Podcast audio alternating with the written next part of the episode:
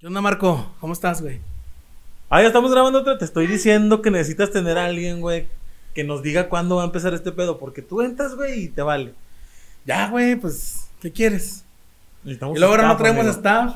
Necesitamos staff. No vino el mesero. Juan, si estás viendo esto, posiblemente esta sea tu despedida. ¿Duraste tres episodios? sí. Tres de- fíjate, tres nada más. Tres de cuatro, güey, porque uno no vino. Uno no vino. Oye, Marco, hoy te traigo un regalito muy especial, güey. Para mí. De algo que yo sé que disfrutas y espero que le saques mucho provecho, güey. Eso no me lo esperaba, amigo. Mira, amigo. Me estaba quedando dormido. Ah, ya sabía que iba a salir con una jalada, güey. ¿Dónde lo compraste, güey? Mira, güey, tú no preguntas de dónde viene, güey. Solo espero que le saques buen provecho. Mira, aquí viene su cordoncito, güey. Se parece al tuyo, güey. Para que te lo cuelgues. Más o menos en tamaño es muy parecido. Sóplale. Quiero que le soples para ver si sirve, si no para regresarlo, güey. No, le fallan las bolitas, güey.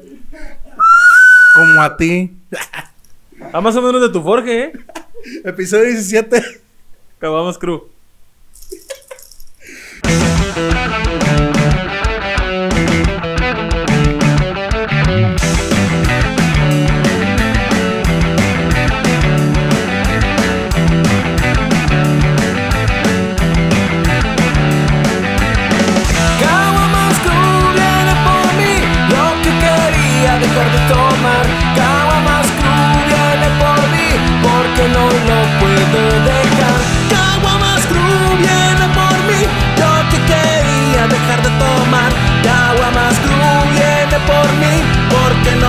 Puedo dejar.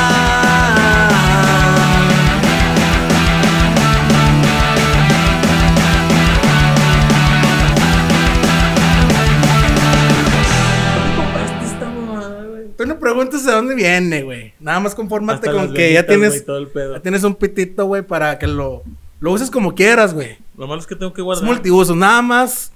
No creo que te complazca, güey, al 100% por su tamaño, güey. No, no creo. Necesitas algo más, más grande, güey. Algo con más venas, con más pelos. Ya cállate, güey. Bueno, no, no hay que asustar a nuestro invitado de hoy porque ¿qué va a pensar de nosotros diciendo tanta pendejada, no? Oye, Oye. las efemérides, antes de empezar, Sí, antes eso- de, de, eso precisamente de- iba a ser. de hablarle al invitado, Sacaste el pito y pues ya me entretuve con el pito. ¿Qué las efemérides? efemérides. Aquí estamos hoy, güey. Primero que nada. Ah, para la banda 18. que está viendo, esto se graba el día 18 de De septiembre. septiembre. Esperemos que se hayan pasado muy bien el Día de la Independencia de México. Yo me lo pasé en mi casita. No sé, ¿qué hiciste tú? También, güey, me, ¿No fuiste me a compré unos tacos, unas cheves y ya, güey. Yo también, güey. Chéves, una tequilita que tenemos ahí en la casa, güey. Dimos el grito con Andrés Manuel ahí en la televisión y... Ah, no mames, no, ya estaba viendo otra cosa. ¿Qué tiene, güey, Andrés Manuel? ¿Qué tiene, güey? A ver, luego las efemérides. tú, ¿verdad, güey? No, güey, yo voté por él, pero. Pues nada, güey, ¿para qué le veo, pinche viejito? Al contrario, estoy enojado con él, güey. Pero, ¿Por Porque yo voté por él y hay muchas cosas que no me gustan de él, güey. Pues no todo puede ser perfecto, amigo. Pues no, pero últimamente se ha vuelto un payaso, güey. Efemérides. Siempre lo ha sido, siempre lo ha sido. Efemérides, vamos a ver qué hay aquí. Dice Wikipedia, nunca confíen en Wikipedia, pero aquí está Wikipedia. Dice, ducentésimo sexagésimo primer día del año del calendario gregoriano. Sepa la chingada. Acontecimientos. Algo importante, ¿no? Eh, hoy es confirmado como emperador Tiberio Romano por el Senado, hace chorrocientos años. Ya, ya, ya. Esas efemérides no me gustan. Ah, en 1502, en esta fecha, Cristóbal Colón llega a Costa Rica en su cuarto y último viaje. Hijo de su puta madre. ah. Cuando mataron a todos los indígenas. Ya, bueno, ¿qué más podemos decir? Oye, güey, hablando de esa época y todo ese rollo, Ah, vamos a hablar de historia. este. Por ahí un personaje mítico que me parece que es como de aquellos años. ¿Quién? Que, bueno, no es un personaje mítico, es como una transformación, ¿no? De hombre a animal. Me parece, si es que estoy en lo correcto. Que es el Nahual. No tengo idea. Me agarras en ¿No curva sabes? totalmente. ¿Qué te parece si le preguntamos a nuestro invitado, güey? Él debe de saber, porque su, su banda ya tiene muchos años Así y es. lleva ese nombre desde hace mucho tiempo ya. Muy bien. Entonces esperemos que nos pueda sacar de esa duda. Hoy tenemos de invitado a Bonnie Briones de la banda Nahual. Adelante, carnal. Gómez Palacio, pásale, Bonnie, vente. Vamos a entrar con todo, porque las efemérides valieron madre. ¿Cómo estás, carnal? ¿Cómo? ¿Cómo están? Muchas gracias, güey. Qué hombre. Mira este. Oye, bueno, ya tiene mucho que no te veía. ¿Cómo, cómo Hace estás? rato que no nos veíamos bien, gracias a Dios. eh, trabajando mucho, eh, rock and rollando mucho y pues ocupado con las cosas de la vida. Esto que tienes mucho jale tocando. Bendito ¿no? sea Dios, sí, fíjate que yo soy una persona que me gusta mucho trabajar y pues también creyente de que si estás haciendo o creando con tu mente algo, pues se te da más. Sí. Si estás feliz, pues creas más felicidad. Si estás feliz con tu trabajo, creas más trabajo. Y Sí. pues siempre hay cosas que hacer. Si amas lo que haces, no lo ves como trabajo. No, No, lo ves como no. carga, lo ves como del diario. Sí, lo ves como la actividad que tienes que hacer en tu vida. ¿Una chévere, Bonnie? Sí, cómo no, claro que sí. Estamos hablando atrás de cámaras que tú sí le entras a todo de chévere y... Eh, ¿No te bueno, a, las diferentes variedades de cerveza. Sí, pues sí que chévere. Sí, sí, salud, Salud, carnal. salud. Salud, Salud, mi Marco. amigo. Bueno, Sí, a las diferentes. Pues es que es uno vaguito y ha aprendido muchas cosas. De esas tocadas donde va así, ¿no? Que nos van a regalar chévere. Sacan unas trópicas, pues véngase, ¿no? Serenata. Sí, aguardiente, mezcal, De, sí, sí. Es sí. bueno probar Bueno, todo. etílico, para las pues, no, heridas. Lo que sea, lo que, lo con que coca. sea consumible. Sí, pues, pues también se consume, pero... Está gacho. Sí, A ver, bueno, entonces, tú eres- vocalista y guitarrista de la banda Nahual. Sí, ¿Cuántos años la banda Nahual lleva o que tú llevas ahí? en marzo esta banda cumplió 25 años. 25 años. este año. Ya vamos pues sobre los 26. Esta banda eh, la fundamos eh, Tito, Val- Tito Valdés, Mario Nápoles, Oscar Bugarín y yo. Y ya pues esa alineación fue la que debu- debutó el 9 de marzo de 1996 en un toquín ahí en la Casa de la Cultura, que era el galerón que está ahí por el Constitución en aquel entonces, un partenón que está ahí. Y este, pues ya, Ah, ya Ahí- sé por dónde, antes de llegar así más por el Ándale, Constitución. eh. Eh, ya, ya sé dónde. Constitución y Colón, por ahí. Sí, más o menos. ¿Ahí por donde estaba Play o qué? No, Play está todavía mucho más, Más para para allá. allá. ¿Por allá? no, Ah, Es antes. antes. Me identifiqué, perdón. Sí, te acordaste de ahí, ¿verdad? Y de- Oye. de- desde entonces, pues hemos cambiado bastante de, de elementos. Yo creo que el único aferrado con, con la idea soy yo. ¿Tú eres miembro original actualmente nada Sí, más de la Nada banda? más. Sí, Sí, porque empezamos como cuarteto, llegamos a ser un quinteto sí. y ahorita somos un trío nada más. ¿Tu carnal to- tocaba con carnal- ustedes o todavía toca? Mi carnal eh, fue de la alineación que siguió. Sí. De hecho, cuando él entró, nos convertimos en un quinteto. Y estuvo pues durante muchos años conmigo. Y luego después, pues ya no, no continuó.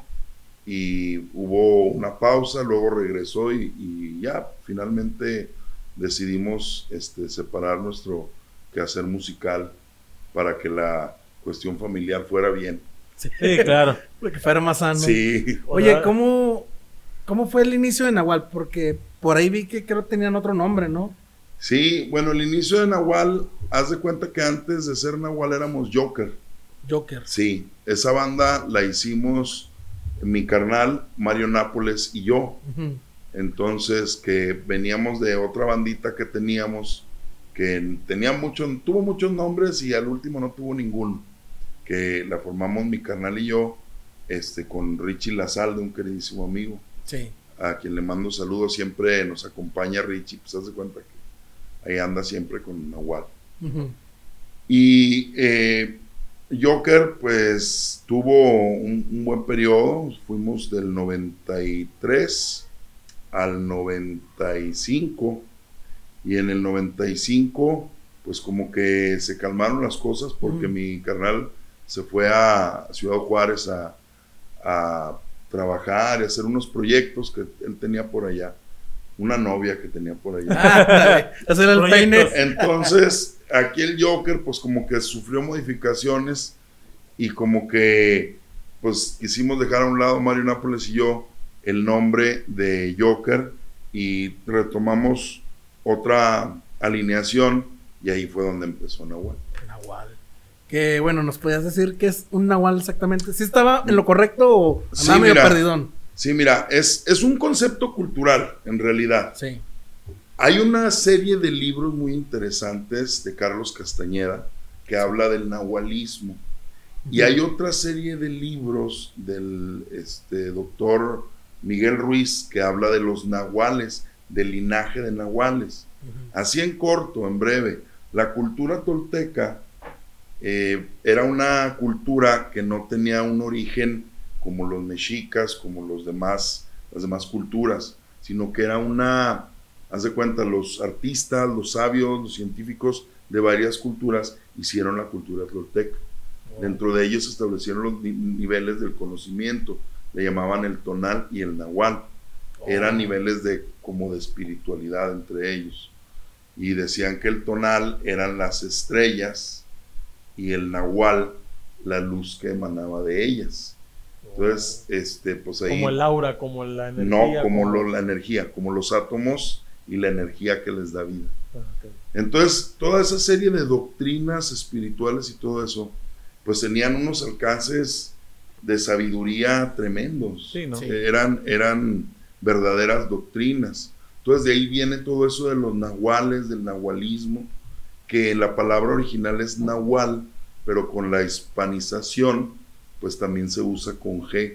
De hecho, Sí. yo la tomé con G Sí. Por la cuestión de, De, de de la, el acomodo de la laguna. La Ah, ok. laguna Sí. tiene Sí, las mismas letras que Nahual. Ah, ok, ok. Quedó chido, ¿no? Sí, entonces a mí me llamó mucho la atención porque éramos Joker, supuestamente porque queríamos un nombre que no nos encasillara. No éramos Joker por el personaje del cómic, Apenas te iba a preguntar. éramos Joker por, el, por el, la carta de los naipes, Oh, la carta de, la baraja inglesa, ¿no? Sí, Es sí. el- sí. No la española, porque en la española hay un comodín, pero es otra cosa, ¿no? sí, no. Este, Es gallo, algo así. Sí, Pero la de la inglesa es el Joker. Joker. Nosotros éramos Joker por ese, porque era un comodín. La idea de nosotros, pues en ese entonces, eran los noventas, eh, acuérdate que se etiquetaba muy fácil. Sí. Tú eres de metal, tú eres de grunge, tú eres de alternativo. Era cuando sea, se le estaba dando nombre a muchos géneros que estaban surgiendo. Es Y que eran era los inicios, güey, de Sí, un chingo Sí, de rock. Fue cuando empezaron a surgir todos los géneros diferentes y tenías que tener, o sea, una desgraciadamente definición. tendemos, ¿Cómo te a, tendemos a etiquetar las cosas. Sí. Entonces, eh, a pesar de que sale toda esta gama de música nueva y diferente, pues todos empezaron a darles nombres distintos. Y Sí. es lo que dices tú, o sea, buscaron etiquetar todo en, en un solo género. Y lo que nosotros queríamos era meterle de todo. Y por eso optamos por un concepto que fuera Genérico. el comodín. Bueno, así El muy comodín. Sí, el general. comodín, del que tuviera este Tengo ska, tengo rock, tengo grunge, tengo punk, rollo. tengo todo. Exactamente. Está más Entonces- chido, la neta. Entonces, pues en ese entonces se utilizaba, por ejemplo, estaban que eh, Descuartizer o nombres que eran, asociaban a algo muy específico. Heavy metal o los frijoles charros. Ya sabes Ay, que güey, era, suena chido ese nombre. está chido. era una banda de aquí. Eran de aquí todos de la Mm. laguna. Entonces, nosotros hicimos optar una por Joker, pero pues se nos adelantaron unos cumbieros de Matamoros que se llamaban los, los Jokers. Oh, creo Y que el- sí, creo que sí me acuerdo Y de. el- después, fíjate, después alternamos con ellos Sí. en Mira qué bonito. Una vez hicimos un programa. Neta. Hicieron un programa juntos. juntos. Pero ya éramos Nahual. Ah, ya, ya éramos Nahual. Pero sí, o sea, cuando ya supimos que había una banda de cumbias, Sí. ya dijimos, ya va a ser complicado tratar de clarificar el nombre. ¿Quién es Mejor tomemos otro rumbo en el nombre. Sí. Y ya pues empezamos a hacer propuestas. Hubo unas propuestas muy malas. malas. Se a ver nombres. Imperio. Ay. Cuando tocamos en los Carrizales en el 96, nos, llama- nos llamamos Fusiles de Tagor. Ah, Un nombre bien literario, así bien. Pero a, a Poético, todo el mundo se le oía, se le hacía bien extraño. Y eso porque era demasiado dar explicaciones. Este, no, y luego le cambiamos, porque Tito Valdés es muy afecto a los cómics y esas cosas. Star Wars y todo el rollo. No, Imperio. Nos pusimos Imperio y sale en la opinión de la tarde que era lo que era lo que ahorita es el Express. Sí. Ay. Sale una riña que termina con un muerto por arma punzocortante en un bar de la alianza que se llamaba el Imperio. Claro. O sea que todos los nombres los están quemando, ¿no? no, no, inmediatamente después de una semana de uso lo cambiamos. Sí. Y en esa semana me di carrilla para conseguir un nombre. Tenía por ahí unos libros y había uno de. eh, como un. Era un libro que me regaló un trailero, amigo mío, que era sobre cultura de la magia y hechicería. Eh, traía un glosario y me aventé sobre el glosario y había muchas palabras que me daban la atención. Dije, ah, aquí puede salir algo padre por lo del misticismo, ¿no? Y sí, salió. Venía Nahual con G, Nahual. Y luego venía doble del alma o Nahual. Y lo explicaba brevemente. Cuando un alma nace, se creía en las antiguas culturas prehispánicas que también hacía un animal que lo Sí. protegía. Y me acordé de la película de Tierra de Osos. Eh, Sí. Se convertía. Y el tótem y el, El nahual tótem, eh, viene siendo algo muy parecido. Sí. Y lo ya empecé a leer ya, y me gustó mucho. Ah, Porque aparte eran bien fácil de recordar y no le tenías que dar explicaciones, Explicaciones a a nadie. nadie. Sí. Nahual, ah, sí, Nahual. Y para la cultura del sur es así como que un término muy común. Ujú. Muy conocida la palabra. Sí, de hecho, hay, el otro día estaba viendo la película del infierno y cuando van el Benny y el cochiloco en, en, este que llega al poli para por su moche, Sí. llega y le dice, ¿qué hubo pinches nahuales? Ah, Sí, es cierto. Es cierto. Y este, pues, y ahora con la película de Coco también ya Sí. hay otra connotación para entender más o Ándale. menos de qué se trata. entonces, pues me gustó y como conectaba con la onda prehispánica, dije, ah, eso está suave. Más Y pues ya andaba en ese, era el 94 cuando Caifanes ya sí, estaba. Sí. súper consagrado. Se venía la super avalancha de nombres en español con un sentido y esto lo, lo- nos dio un sentido, porque ya sonaba Santa Sabina, ya Sí, sonaba La Maldita Vecindad, La Rococó. Caifán, to- o sea, en español. Sí. Joker era un nombre en inglés. Y sobre todo que sonaba así como que muy puro de México, ¿no? Por ejemplo, Caifán que viene siendo Cae bien, ¿no? De ahí viene lo de Caifán, ¿no? Caifán Nada es más que traducido es al un español. calón. Bueno, ¿No? dicen que es por eso también, que en parte como que... Como lo, pues, la, la- la película de los fine. Caifanes, Caifán. Sí, güey. es un, pues, eh, ¿cómo se le llaman a estas cosas? Como el parquéate. Pues una jerga de los Sí. chicanos, es una jerga chicana. Es jugar con las palabras, Sí. ¿no? Un modismo. Simplemente. Se queda como modismo en las palabras. Pues No sé cómo se le puede decir, pero... es que el modismo, Ahora ya anda. una el palabra modismo espe- es de moda, pero Sí, sí. se, se llega a ser una expresión mixta. Sí, sí, sí. Es pues del lenguaje de los pochos, ¿verdad? De Sí. los, como la canción de Armando Paloma donde se avienta un, el Nirvana Show, ¿no? ¿No No la han cuál. escuchado? Esa no. Que Pues habla, habla sobre las Palomas, pero- Sí, expresiones. sí, pero no le pone uno de esos. habla atención. sobre las expresiones de los paisanos que van para Estados Unidos y regresan hablando con toda la serie de expresiones que la troca, el parqueadero, que La la, la- Eh, sí, sí, sí, la sí. marqueta en vez de la banqueta y Eh. todo eso. Y la expresión viene de ahí, me parece. Ya con eso, este, la raza que nos sigue acepta muy bien el nombre Nahual y se queda Se quedó. y pues siempre genera un, una buena química con el asociar las figuras prehispánicas, culturales. Y, y es un, un hombre pues que llega el momento y, y, este, se transforma en Nahual por siempre, un eslogan, título, y es el, el, pues el, el que nos ha identificado por todos. Y se quedó. Sí, Oye, sí, Bonnie, ¿y cómo ha sido para ti atravesar ya tres décadas de música, o se puede decir que incluso cuatro? ¿Cómo viste todo ese cambio? Porque a mí se me hizo muy radical, ¿no? De, a ti te tocó vivir incluso la época de los cassettes, me imagino, ¿no? Sí. Era cuando estaba todo el nervio del volcán, toda esa ola Sí. de rock en tu idioma, ¿Cómo fue para ti, al menos aquí en la laguna, con Nahual, todo ese cambio así tan drástico o- a como estamos ahorita? y luego llegan Pues- los emos. Es, eh, yo en algún momento llegué a pensar que eh, esos cambios se vivían de una manera choqueante, ¿sí? Mm, lo veía yo, por ejemplo, en las bandas viejitas, ¿verdad? bandas de los 50, de los 60, y yo pensaba, en algún momento yo llegaré a vivir con mi banda y mi quehacer, algo así.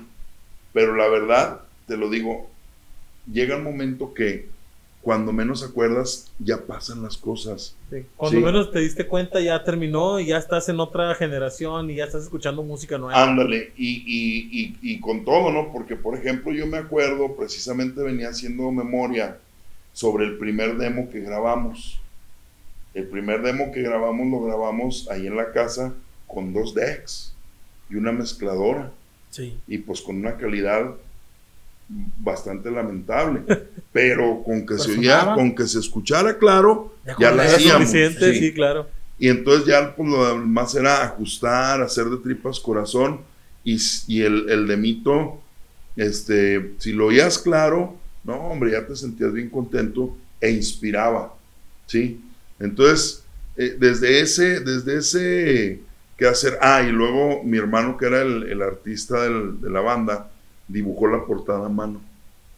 Y luego yo le agregué unos recortes ahí de revistas y Chulada. quedó una portada muy, muy padre. Hasta No- está más colorido el pedo. no tenemos, no tenemos ya ninguna copia de nada de eso porque pues se va, se va perdiendo. Lo último que rescaté fue un demo que grabamos también en cinta, pero que por ahí me cayó un cassette y lo digitalicé.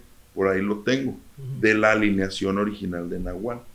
Ay, güey, es una joya, ¿no? Sí, es una joya. Se oye bastante, Aceptable. bastante lamentable, ¿no? bastante Oye, pero la neta, la nostalgia es, es la, es la mejor parte de esa música, ¿no? Sí. Independientemente de cómo se escuche. Sí, imagino claro. que lo escuchas y te No, llenas y, de. y se oye, de se vida. oye lamentable porque ya ahorita en la actualidad, pues incluso con un dispositivo Sí, así, puedes grabar. grabas y está muy aceptable lo que haces, Sí, ¿no? claro. Aquí el- le metes la interfacita y de muchísima calidad, muchísima calidad. Con Sí, sí. un micrófono de 100 baros o algo así. Sí. Ya grabas algo Sí, sí, sí. Sí, ya, ya. Mira, nosotros. Ya todo lo demás. Empezamos es- con casi nada. es talento. Sí, entonces, este.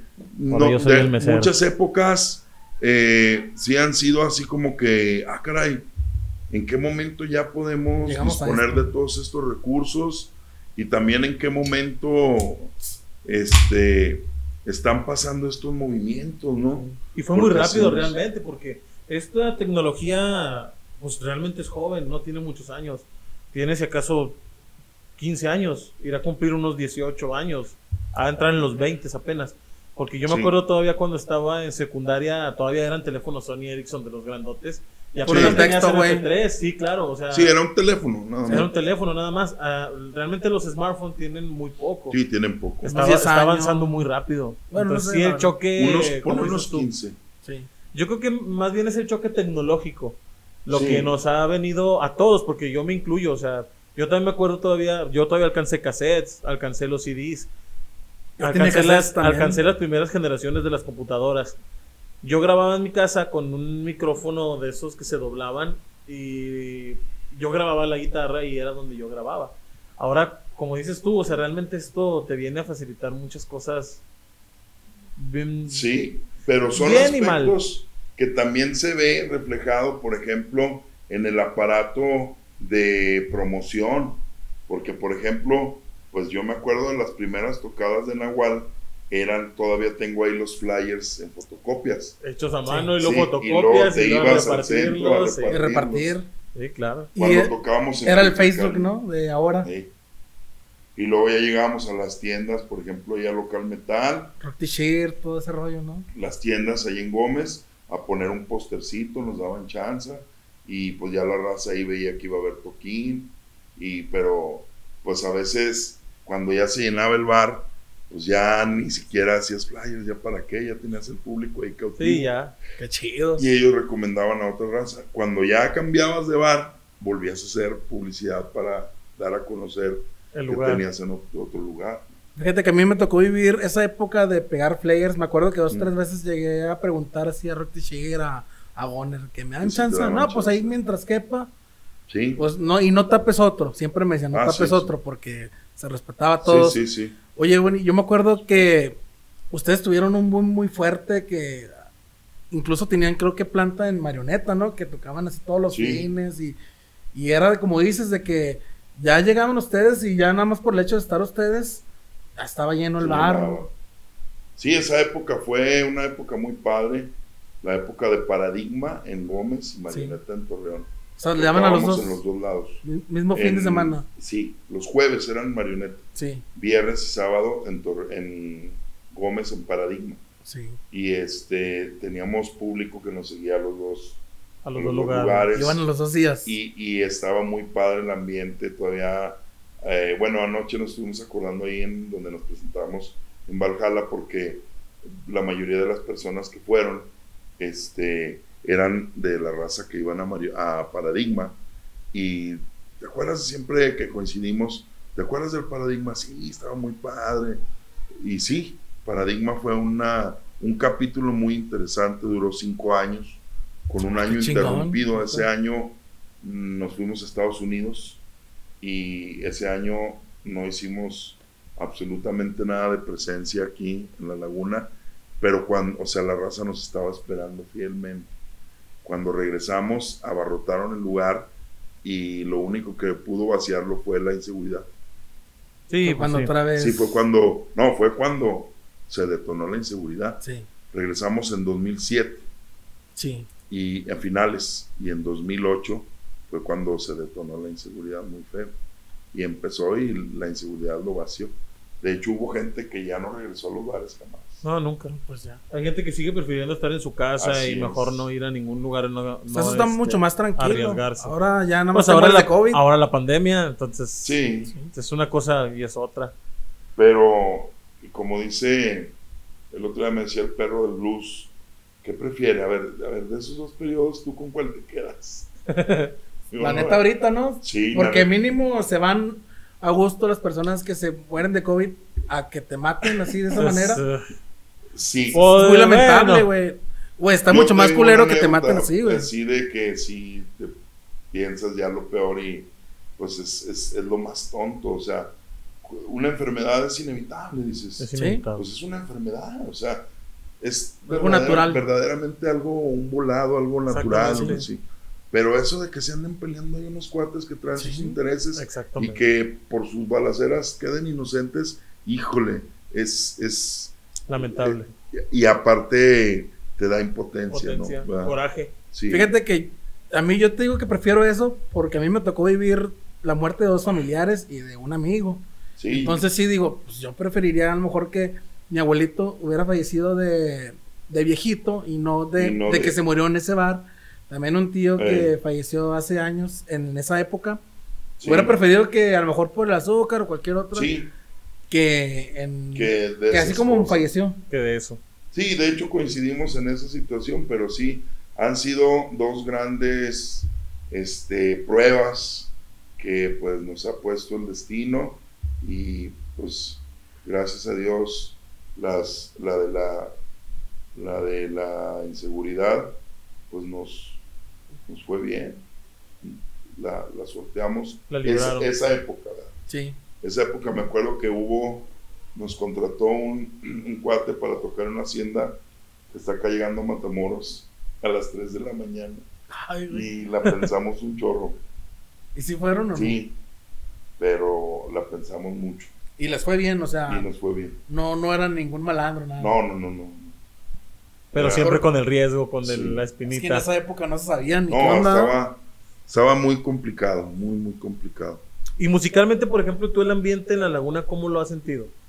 Oye, yo platico Pues esto, platico esto más que nada por las publicaciones que estamos platicando el otro día de Jay de la Cueva, que habla de que en el reggaetón todo es unidad y en el rock mexicano todo es división.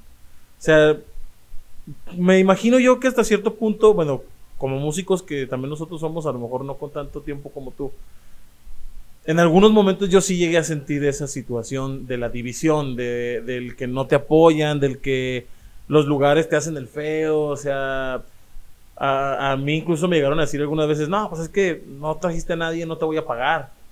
O sea, sí se siente de ese, de ese tipo de situaciones, incluso otras bandas, que no sé, a veces se siente como envidia o se siente de esa manera porque es lo que te hacen ver, lo que te hacen sentir.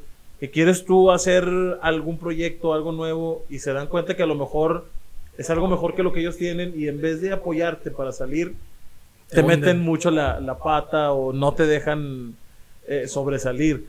Me imagino que en aquel tiempo era diferente, pero por lo menos a, nos- a mí lo que me tocó vivir hace ya casi 10 años, pues sí, se sintió así. Fíjate que la, la verdad todo el tiempo ha sido la misma. Lo que no ha sido la misma es el mercado de consumo. O sea, Sí, sí, claro. sie- siempre, siempre, y, y luego yo, lo, yo lo, lo conocí cuando empecé en esto de, de hacer música, porque lo escuchaba, historias de amigos que sé que, que lo, lo, lo platicaban de verdad. O sea, platicaban lo que después vivimos, lo mismo. ¿Sí? que son envidiosos, que quieren nomás para ellos, que son caimaneros, que son convenencieros, que hay raza que sí te hace el paro, que cómo le agradezco a este vato porque andaba yo ya ceros, no traía ni para comer y él me rescató y me metió a su grupo y de ahí salí. O sea, para mí eso siempre ha sido lo mismo. Lo que no ha sido lo mismo, pues es que ahora hay un verdadero mercado de consumo. O sea, Ahorita tú quieres hacer algo y, y si lo haces disciplinado y enfocado, vas a obtener exactamente lo que quieres. ¿Qué quieres? ¿Quieres dinero? ¿Quieres empleo? ¿Quieres vivir de eso? ¿Quieres hacer una carrera de, de verdaderamente de eh, grabar y darte a conocer, co- vender tu música? ¿Qué, qué quieres? Y hablo nada más de la laguna, ¿eh? No hablo de, de nivel México, nivel no, no, no, hablo. Ahorita lo puedes hacer. ¿Por qué? Pues porque la tecnología ya te lo permite. Sí, las redes sociales abrieron mucho el si nicho de no lo haces, yo veo ahorita más que nunca mucha gente trabajando, realizando su sueño. Si no lo hacemos, es porque no lo queremos hacer. Sí, O sea, claro. la verdad. Y en aquel entonces, pues también los que quisieron y tenían el recurso lo hacían. Y Pero ahora es no- más fácil. Sí, Sí. es más fácil. Pero yo, la neta, la neta, en ese entonces, pues, se las ingeniaban para sacar lana de algún lado y contratar el estudio y hacer los casetillos y, o sea, quien lo quiso hacer lo hizo. Quien no lo quiso hacer era porque todavía no era su tiempo o simple y sencillamente estaba disperso pensando otra cosa. Pajareando. Los, sí, los envidiosos, los que te meten pata, los que, los caimanes que, los lugares que quieren hacer- hacerle al Mickey sin pagarte y todo eso, te lo voy a, te lo prometo, siempre han existido aquí, en Estados Unidos, en Europa y donde sea, ¿eh? Siempre. ¿Es cierto, Siempre. eh? Sí. Porque, por ejemplo, hace poquito estuve viendo que en Spotify hay muchas agregadoras de playlist. ¿Qué es lo que hacen? Supuestamente hay ciertas personas que crean perfiles en, face, en Facebook, perdón, En en, Spotify. Spotify. en donde hacen playlist de que, no sé, en Nahual, a revistas, meten muchas bandas así de renombre y le hacen creer a otras personas que esas playlists tienen muchos seguidores. A lo Mm, mejor crean bots o no sé cómo le hacen y te dicen a ti como banda, te mandan un correo de que hola revistas, ¿cómo estás? Ese es su negocio. Mira, este, tenemos playlist de tantos artistas, con tantas reproducciones, tantos seguidores. Este, si quieres que te incluyamos aquí, pues es tanto. Digo porque a mí ya me llegó ese correo como dos, tres veces, pero en, en inglés. Y me puse Sí. a traducirlo y dije, este pedo, ¿qué onda? Y vi ese rollo y luego después lo escuché en otros lugares y yo no sabía. Y, y es como una especie de, de caimán. Un jinete, un caimán. Sí, de claro. que a fin de cuentas te van a meter a ese playlist y ahí te vas a quedar. O Sí. sea, aunque pagues y todo, no, no vas a salir de la misma. No vas a crecer. Es lo mismo que los caimanes de que vende 50 boletos de 50 pesos y mira la difusión y que a lo mejor no vas a agarrar dinero, pero mucha gente te va a ver. Es la Sí, clásica, claro. ¿no? Sí, yo lo que veo. Nada más que adaptada a, a este lo que tiempo. veo Sí. que el factor que ha sido eh, clave para que la raza la haga o no lo haga en las diferentes épocas, es la identificación con lo que verdaderamente quieres. Sí, claro. Que lo que vayas a hacer realmente te apasione para que lo hagas bien. Sí, porque todos tenemos este, deseos que se sienten bien fuertes de aquí a un mes. Sí. Pero después de un Pasa mes- el mes y Se apaga el fuego, ¿no? Simón. Sí. ¿Eh? Sí. Entonces, me dicen a mí, oye, Es identidad. ¿cómo, cómo le has hecho para que en estos 25 años te mantengas no y te mantengas ese, y te ese mantengas. deseo, sí? Le digo, no, pues es que lo que pasa es que yo como los alcohólicos, ¿verdad? Sí, Solo por exactamente. sí, por exactamente. Y hay veces sí que la verdad te tienes que desconectar para que verdaderamente al desconectarte es un efecto muy padre porque verdaderamente hay una recarga. Sí. Desconectas del, del- del sentido de yo no soy quien hace, yo no soy. Esta semana no voy a pensar en mi proyecto. Para empezar, ni tengo tocada ni actividad. Entonces, a cada día su afán. Esta semana yo me voy a enfocar en otros rollos que tengo que hacer que no tienen nada que ver con mi él. proyecto. Y cuando lo retome, a ver qué onda.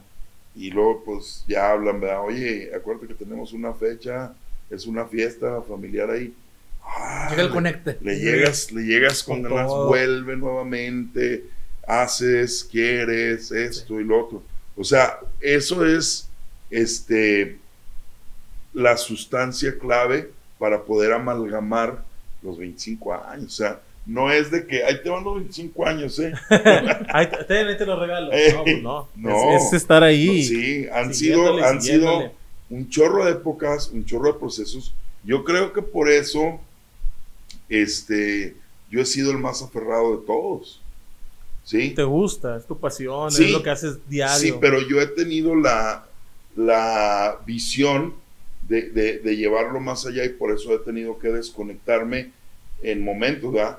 Y otra vez. Y luego volver a retomarlo. Y a lo mejor la raza que estaba conmigo no tuvo esa capacidad. Esa desconexión era una desconexión total. Porque, pues sí, como lo mencionaste tú ahorita, Omar, este sueño lo empezamos mi canal y yo. Sí.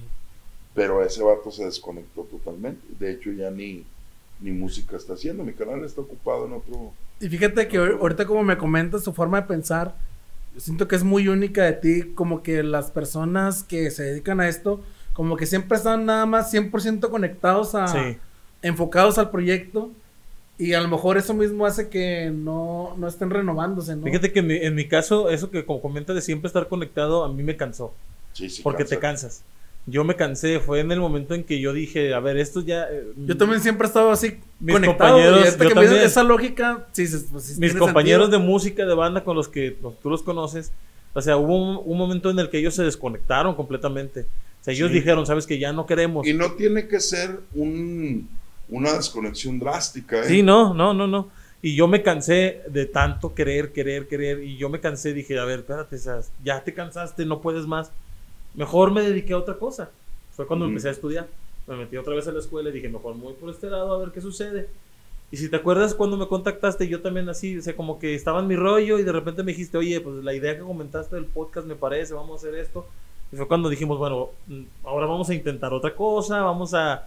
Digo, yo porque sí soy de probar, Sí. probar, probar, probar. Yo desde Claro. que desde que empecé con la música, este es probar un género, probar otro, probar otro estilo, moverme por aquí, hacer ahora otra cosa, moverme por acá. Es enriquecedor. Sí, porque yo, por ejemplo, he, sido, he escuchado rap, he escuchado punk, he escuchado ska, he escuchado rap, he escuchado rock, he sido dark, he sido ska, he sido punk, Emo. de todo, me he vestido y he hecho, pero ahorita ya en, en mi situación actual, ya adulto, ya con una conciencia diferente, digo, o sea, todo ese proceso que tuve que pasar, lo tuve que pasar para ser quien soy ahorita Sí, y te enriquece mucho, como dices tú, es muy Sí. enriquecedor y aprendes muchas cosas diferentes. sí. Y por ejemplo, ahorita musicalmente hablando, yo sí estoy muy al pendiente de redes sociales, siempre estoy checando a ver qué más hay, estoy viendo. Y el futuro que se ve de- para la música es mezcla. O sea, ahorita hay mucha música que va mezclada rock, hip hop, rap, electrónica y, y son géneros que están creciendo mucho actualmente. Son experimentales, pero pues todo apunta a que ahí va, o sea, todo va a una mezcla y por ahí va a ir saliendo cosas diferentes. Y está chido porque encasillarte con una sola No, y espérate, está chido porque también la tendencia del momento pues va a estar bien, ¿no? O sea, le va a dar un refresh a quien quiera un refresh, pero le va a dar mucha autenticidad a la raza que está, por ejemplo, en una vertiente que dice, no, yo de aquí no me muevo, como los bluseros. Exacto. Ahí siguen. No, Sí. y así, pero le va a dar más autenticidad. Y no, no, no pasa nada, o sea, no pasa nada con, con la fusión, no pasa nada con el, la colaboración. Es un refresh, o sea, recargas pilas, ¿no? Oye, Bonnie, ahorita que tú dices de Nahual y todo, ¿estuviste en algunos otros proyectos aparte de Nahual? O... Sí. Porque, bueno, has estado en Nahual casi, te podría decir que toda tu vida. No, pero, Pero, ¿estuviste en otras bandas sí, así. en, en medio de Nahual o antes? Ah, en medio de Nahual. Antes, antes de Nahual también. En medio de Nahual eh, empecé un proyecto con unos, estábamos, pues todos estábamos jovencillos, pero de ahí salió el primer bajista, el segundo bajista de Nahual. Teníamos un proyecto que se llamaba Célula. Y ese fue mi primer proyecto. De hecho, compuse unas canciones y grabamos un demillo. Por ahí teníamos un demo. Y luego ya Nahual siguió, pum, pum, pum, nos fuimos 96, 99, 2000. En el 2002 hice un proyecto de grabación, yo solo, como proyecto solista. Grabé unas canciones y me hizo favor Isaac Rodríguez. Todavía tenían el programa en Radio Torreón de ponerlas por ahí al aire. Hice otros proyectos. Y luego cuando regresamos de Estados Unidos, que empecé con los proyectos culturales, el Roqueando por la Ciudad, muy chido, así fue una experiencia muy chida. ¿Cómo estuvo ese rollo? Eh, yo llegué, yo aprendí muchas cosas en Estados Unidos. Primero, bueno, en Estados Unidos te fuiste por jale de Nos fuimos a tocar. a tocar. O sea, por música. ah, chinga. O sea, contratos ya. Esa, esa no me la sabía, No, ¿eh? no, no, no. O, Contrat, pues, los contratos a generarlo, ¿verdad? o se fueron, se fueron a machetear a ver qué salía. Nos fuimos, bueno, mira, la cuestión surgió así. Desde muchos años atrás, de que ya Nahual rifaba, eh, rifaba en llenar bares y en hacer ambientes ahí en los bares, muchos de nuestros amigos que venían de Estados Unidos nos decían, ustedes allá en Estados Unidos serían Otro muy bien este, Recibidos. sí, les iría muy bien porque ganarían muy bien y podrían hacer una carrera muy buena. Todos los que venían, ¿ah? Pues sí, nomás que pues nadie tenía visa, nadie podía viajar. Sí, pues es tramitar todo ese es un- rollo. es ¿no? un- entonces, pues ya yo empecé el proyecto de mm, en- con lo de mi jale y lo que había y a sacar la visa. Perdón, mi hermano también se la negaron tres veces y le siguió. Ay, güey. Pero nadie, nadie más. Sí. Nada más él. Nadie más, no, Ah. ellos- él y yo. Nadie más tenía esa visión. Yo sí, pues siempre tenía, he tenido mi familia allá y viajamos para allá y todo. Dijiste, ya tengo quien me reciba. Sí, entonces, pues hay que buscar la onda de la visa y a ver si es cierto que... Y se empezó a agudizar esto de, de que vam- vamos a Estados Unidos, allá la van a armar. y eso. Hasta que se vino un, un amigo que tenía que vivir un proceso, no sé qué pasó, estuvo aquí un tiempo, creo que lo del proceso de su green card, Iván Alcalá, y dijo, sabes que yo tengo muchos conectes ahí en Denver, yo allá estuve también y mis, mis, este, mis familiares y mis amigos allá me decían, vente para acá, para que aquí la hacen bien chido y a lo mejor hasta se mantienen de la pura música y les va bien. Y, total que ya no podía más con ese peso y sentía yo que era el Es ahora o momento- nunca. Ey, que era el momento adecuado porque, pues, para empezar, pues, estaba también mis hijos estaban chiquitos y era un momento clave. Quemé mis barcas aquí que me estaba yendo muy bien en la docencia, quemé mis carabelas y hicimos un plan. Es que El- prácticamente dejaste todo. El ¿no? plan era mi hermano y yo irnos y tocar con Iván y otra gente allá y hacer una banda y dedicarnos a movernos allá. Seguir el sueño. Pero ya cuando estábamos allá los planes cambiaron y pues no era como pensaron. el no porque pues había situaciones familiares que implicaban el hecho que pues aquel llegó y pues la esposa quería bebé, y no sé, cosas, ¿verdad? Sí. Entonces se No empezaron a mover cosas. Finalmente terminamos allá eh, en un proyecto con un- una leyenda del rock mexicano, con Alex Anaya, del grupo Árbol, y hicimos la banda. Y nos pusimos a trabajar en bares y nos pusimos a trabajar en su empresa que él, él tenía de limpieza de casas y evictions en la época de la crisis inmobiliaria. Entonces, haz de cuenta que ya se armaba el toquín, sí, pero si había tiempo, había que hacer billetes, porque ya Sí, claro, sí, sí, sí, sí. Nos fuimos a tocar, a probar suerte. pero también tienen que vivir de algo. ¿ah? Así es, nos fuimos a, pues en, lo que, en lo que se iba desarrollando el pedo, ¿no? un permiso de seis meses y ligamos dos permisos de seis meses. Era un año. Y no, fue una experiencia bien, bien enriquecedora, bien impresionante. Bien, bien impresionante. Cambio de cultura totalmente Sí, diferente. no, no, no, o sea, estuvo maratónica. Llegó el momento, o sea, al principio llegamos y tocamos los fines de semana, pero llegó el momento que de lunes a lunes tocábamos todos los días. O sea que sí les fue bien chingón. Sí, nos fue muy chido. Ah, y conocimos chido. muchísima gente y aprendimos muchísimas cosas. Tocamos puertas, después ellos nos buscaban, conseguimos un manager que se llamaba Big Daddy, tocamos en los car shows, nos fue muy, muy bien. ¿Qué pasó? Pues que había que dar el siguiente brinco. Ahí se les imposibilitó. No se imposibilitó, la neta había que elegir. Aquí estaba mi mamá, aquí estaba la familia, y había que, ok, siguiente brinco es, ya no te vas a ir un año, ya te vas a ir tres. Sí, claro. Sí, De gira, ¿no? de, porque venía eso, o sea, Sí. ¿qué, qué es lo que hay que hacer? Una buena grabación, meternos con el manager y empezar a moverla A vender. fuerte. Entonces, híjole, y pues, ¿y, y qué tal que regresamos unos seis meses a la laguna? Reestructuramos todo y lo que vimos fue que, que también allá se batallaba un poquito por músicos, porque todos andan en todo, o sea, todo el mundo anda haciendo A algo. todos lados. O sea, no había una exclusividad de que nada más tocabas en esta O sea, no era la banda que queríamos, Sí. con, con Alex sí, pero nos faltaba así como que el... El al- plus. Al, último. Alguien que le diera la atención necesaria, Alex ¿no? Se negó a, a que usáramos el nombre de Nahual. Y nos pusimos los Chili Choppers. Los Chili Choppers. Y ahí está en MySpace. Teníamos un MySpace. ¿Neta? Eh, Entonces, este, pues ahí está lo de los Chili Choppers. Y, y, este. se terminó el año y decidimos, pues también venir a replantear qué onda con la familia y todo. Y en esa avenida, pues haz de cuenta que nos jala Sí, claro. y sur- surgen problemáticas familiares entre mi hermano y yo. La primera crisis, Ruptura. no la primera ruptura, la primera crisis, Sí. una crisis en la que Bueno, mejor ca- de banda, cada ¿no? quien agarró un, un viaje diferente Sí, y se vivía mucha tensión en agua. Entonces, híjole, lo sorteamos y llegó la inseguridad y se bajó todo y se vino la crisis económica allá en Estados, Estados Unidos, Unidos. Y dijimos, pues a qué va? vamos a ir a paletear. Ajá. Sí. exactamente. Mejor vamos a darle aquí. Y yo empecé con las cuestiones de la onda cultural aquí.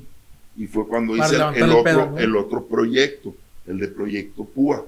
Ese lo empecé con mi hermano que cuando nos vinimos de Estados Unidos, nos trajimos a mi hermano Aarón, que falleció hace dos años y medio. Éramos, un- hubo una época en que la alineación de Nahual éramos los tres hermanos.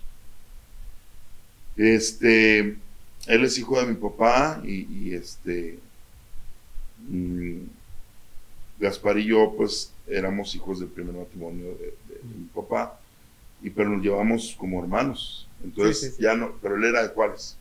Nos lo trajimos para acá y fue una época muy padre, muy chida. Él finalmente pues se regresó a Juárez. Y, y, este, yo hice el primer proyecto PUA con él, con Willy Carrasco, con el bataco de Sindicato del Terror, Orlando, y andábamos en la gira de Roteando por la Ciudad, que era una gira local ahí en Que. Matamor, San Pedro. No, Oh. ahí en Gómez y en las placitas. Ah, ok, estaba, ok. estaba chida y hicimos un compilado y estuvo suave esa época, andaba Bambé, ¿te acuerdas de Bambé? Sí, sí. Este, Era andaban donde, los... donde estaba este Edgar, ¿no? Sí, y los ¿cómo se llamaban estos?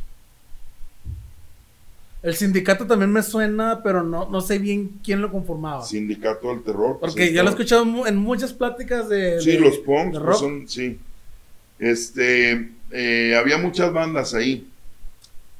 Y eh, después de ese proyecto PUA, hice otro Peak Project. Y luego, después hicimos un intento también de proyecto o con Agual. Y luego ya después, cuando ya mis hijos crecieron, hice Los Briones Band, una banda familiar. Oye, porque tus chavos sí, lo que siguieron la herencia. ¿verdad? Sí, estuve por ahí viendo de que. De hecho, ya él todos toca con tocan, ustedes, qué ¿no? chido, ¿no? ¿Eh? Tu hijo toca con ustedes el bajo. Sí, Isaac. Es que tú eres máster de, de música, ¿no? Sí, en el francés. Y aparte, Pero aparte eres maestro de de, otra cosas, cosa, ¿no? ¿no? Sí. O sea, eres maestro de toda la vida. Porque ¿Siempre has ahorita- sido maestro? Ahorita nos dijiste que, 20 que dejaste la docencia cuando se Sí. fueron, ¿no? Sí, tengo 25 años de maestro, de docente, Sí. Pero, sí. en tres disciplinas, y en inglés, en educación artística y en informática. O sea que cuando te fuiste, pues, en cuarto el inglés, ¿no? Sí, Ni eso- batallaste. eso nos facilitó mucho las cosas, Sí. en muchos sentidos, porque cuando estábamos allá, a- a- nos dimos cuenta de que no, no Ah, y- existen los contratos, ni existe No, eso. no. No, Es como haga aquí, su demo, de que, vaya y Sí. pida, toque la puerta. y- Sí. Actualmente ahorita ya. O sea, por cuestiones de redes sociales, bueno, al menos No, lo no, ahorita es otro rollo. Sí, es un mundo Pero muy en- diferente. eh. Pero en aquel tiempo no, en aquel tiempo era que tú grabas, vienes y nos muestras. Y si nos gusta, lo pulimos en el estudio. Si no nos gusta, lo siento, busque otra Y luego le llevabas lado. el demo y el demo sí de chido y luego te metían una noche y luego no iba nadie, chido. Y te habían prometido lo de la puerta. Y... Está cabrón así de cover, ¿eh? Híjole. Ya había allá- pasado. Allá, en Estados Unidos, pues ¿quién, dos. quién conocía estas ratas? No, pues a nadie. No, pues no. Pero empezábamos a ir a los open mics. Y en el open mic estaba abierto. chido. Sí, Micrófono abierto. estaba chido porque Ahí, ahí, ahí te ahí, conocían, ¿no? Sí, o sea, llegabas, hacías un show acá chido. Ahí íbamos al Blondie's Firehouse. Oye, y luego Y tú eres, raza- tú eres todo un showman. Sí, El Bonnie, no sé si lo hayas visto, No güey. lo he visto en vivo. Que agarra la guitarra, güey, y se la, se la pone acá, güey, o con los dientes. No, es es cierto. todo un showman este, güey. En Gómez lo vi- vimos a los La neta. plátanos. Eran los plátanos. Que me subí a cantar con ellos en el. Este bar tipo irlandés que se cayó. Club Verde. Ah, el Club Verde. Fui y fuimos a ver, a ver a los plátanos y me subí con ellos a cantar una canción dos. Pero no te he visto a ti en vivo. O sea, en vivo no lo he visto Todavía yo. te Bonnie. esa dinámica de la guitarra así, güey. Sí. Porque, Sí. no, y es que él incluso tocando normal se la rifa. Ahora imagínate. Sí, sí lo he escuchado. Sí, sí. Sí he visto, sí visto. Entonces ibas a los open mics y la raza se, se ponía al tiro y ahí soltaban los flyers. Eh, vamos a estar allá. Y, y, y ahí- y ahí empezamos a ganar raza. Lo chido del que no Open Mic. Lo chido del Open Mic es que realmente la raza va a ver qué se encuentra. Lo que pasa es que vamos ahora a otras cosas. Uno quiere vivir el nivel económico y cultural que tiene Estados Unidos y que tiene Laguna, que tiene un abismo tremendo. Sí, sí, ¿sí me claro. explico? Por claro, ejemplo, Claro, claro. hay raza que se dedica a trabajar y a vivir su vida que ellos de verdaderamente quieren. Es decir, a mí me fascina la música de rock, la escena local, el ambiente de ver a los músicos crecer y dar verdaderos performance. Entonces yo voy tres días a la semana a los bares Sí. y me echo unas cheves, o sea, perdón, no, no en perder tiempo, no nomás, sino en disfrutar apoyar a una escena. Y aquí no existe eso. No, No, La neta no existe. O sea, vas de compromiso, va la raza que va a cotorrear, Son va el compas. fin, y aparte el poder adquisitivo, pues está, Sí, sí, sí, sí. está, está comprometido. De eso, a a la chévere en tu casa. Sí. Mejor en tu casa. ¿no? No, no, ¿por qué? Porque, pues, obviamente, o sea, seamos No se honestos, puede. Sí, claro. Es una dinámica de, de poder adquisitivo muy diferente. Sí. Y esa dinámica la tienen allá. Por ejemplo, pues. nada- Es que el estilo de vida es muy diferente. Las galerías de arte. Exactamente. Aquí, Nosotros aquí solo van por los canapés. Tocábamos Ajá. cada mes en tres galerías de arte. Nos pagaban. Aquí tiene añales que no tocamos en una galería de arte, en una exposición. Yo creo que hasta ni hay música, ¿no? Ya nada más van y. es lo que te digo. No, y un amigo aparte, es pues, ya artista. todo se modificó con la pandemia. ¿quién Todo. sabe? un cambió. amigo es artista de ese rollo que hace cuadros y así. Y se me hace muy cabrón de que incluso tienen que pagar comida para invitar a la gente. Y eso sin, sin saber si te van a comprar. Es una moneda al aire. Y fíjate, no porque no haya dinero, sino porque no hay cultura. Porque si se ponen truchas, los artistas pueden hacer muchas cosas con la deducción de impuestos. Sí. Pero pues no hay cultura. O sea, es lo que te No hay digo. conocimiento. La diferencia entre el nivel que se, de vida que hay allá para los músicos y artistas y el que hay aquí Muy diferente. este, es, Muy es diferente. en cuanto a poder adquisitivo y en, tu- y en cuanto a cultura. No, simple, o sea, simplemente el, el nivel de vida es muy diferente, es muy Sí, es distinto. muy o sea, El salario mínimo allá lo gana aquí un profesionista. sí, allá, allá pueden darse el lujo de vivir con lo que les da el gobierno y les alcanza para mucho. Sí, y, claro. o sea, y aquí realmente no, o sea, aquí ni el gobierno te da nada. ¿Y eso para a qué te orilla? Pues te orilla a que más tiempo de tu vida, de lo que te gusta, la debes utilizar en producir. Exactamente. Y eso te va a quitar tiempo de degustar cultura, de, Sí. de ponerte a ir a una exposición, de ponerte a ir a un evento. El, el evento te va a descapitalizar. Ajá. Era lo que platicaba el otro día con, con mi mamá y con mi hermana. Porque hay una creencia muy popularizada en México de que es que estudia para que tengas más dinero. Y yo le digo a mi mamá y a mi hermana, le digo, es que no es así. Le digo, es al revés. Para que tengas acceso a más conocimiento, cultura y que tengas acceso a mejores cosas, necesitas dinero para poder pagarlo. O sea, en México es un mundo muy diferente a lo que te venden en la televisión, a lo que ves en las películas. Esa no es la realidad en la que tú vives. O sea, si tú vas a, por eso, bueno, al menos algo que a mí en las escuelas, compañeros, gente de mi edad, es que, ¿por qué inviertes en esto? ¿Por qué pagas en esto? ¿Por qué vas a estudiar esta carrera? Le digo, es que tienes que ser muy inteligente a la hora que vas a elegir. Depende de dónde vivas, el dinero que ganes, el poder adquisitivo que tengas. Estudia una carrera, si realmente no tienes dinero para vivir bien, una carrera que sea a corto plazo, que no te descapitalice mucho y que puedas sacarle jugo desde que terminas, para que tú puedas tener acceso, si es que es tu querer o si es lo que a ti te gusta, aprender más cosas.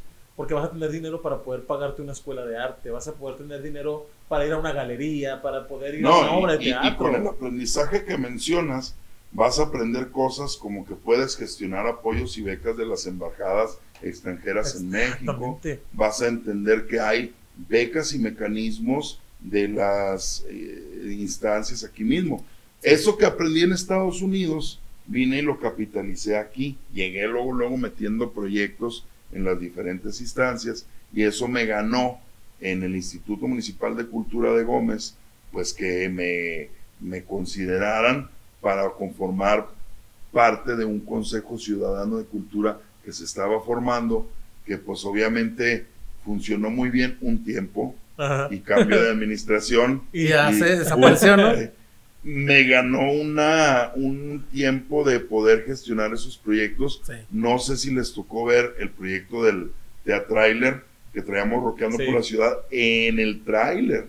Sí, o sea, sí lo vi, traíamos en el tráiler. Ahí está un blog que hice en esa época. Sí. Por ahí todavía está en. en Llegaban la a las plazas con el tráiler, llegaban Y con las bandas. a las- por las iglesias y luego se desmontaba el tráiler, traía el escenario chiquito y ahí se subían a tocar al, al, al tráiler. Sí, estaba chido, estaba chido. de, Yo lo llegué a ver dos los veces. discos del, del acoplado roqueando Sí. por la ciudad y los regalábamos ahí en las plazas. Entonces, Entonces se fomenta la cultura bien mi, chido. mi sí. intención era generar, ir generando así, desde ahí, una escena fuerte y, y ir impactando verdaderamente donde debes de impactar Sí, en la, en la gente, en vivo. Pero, pues ahí empezó la bronca.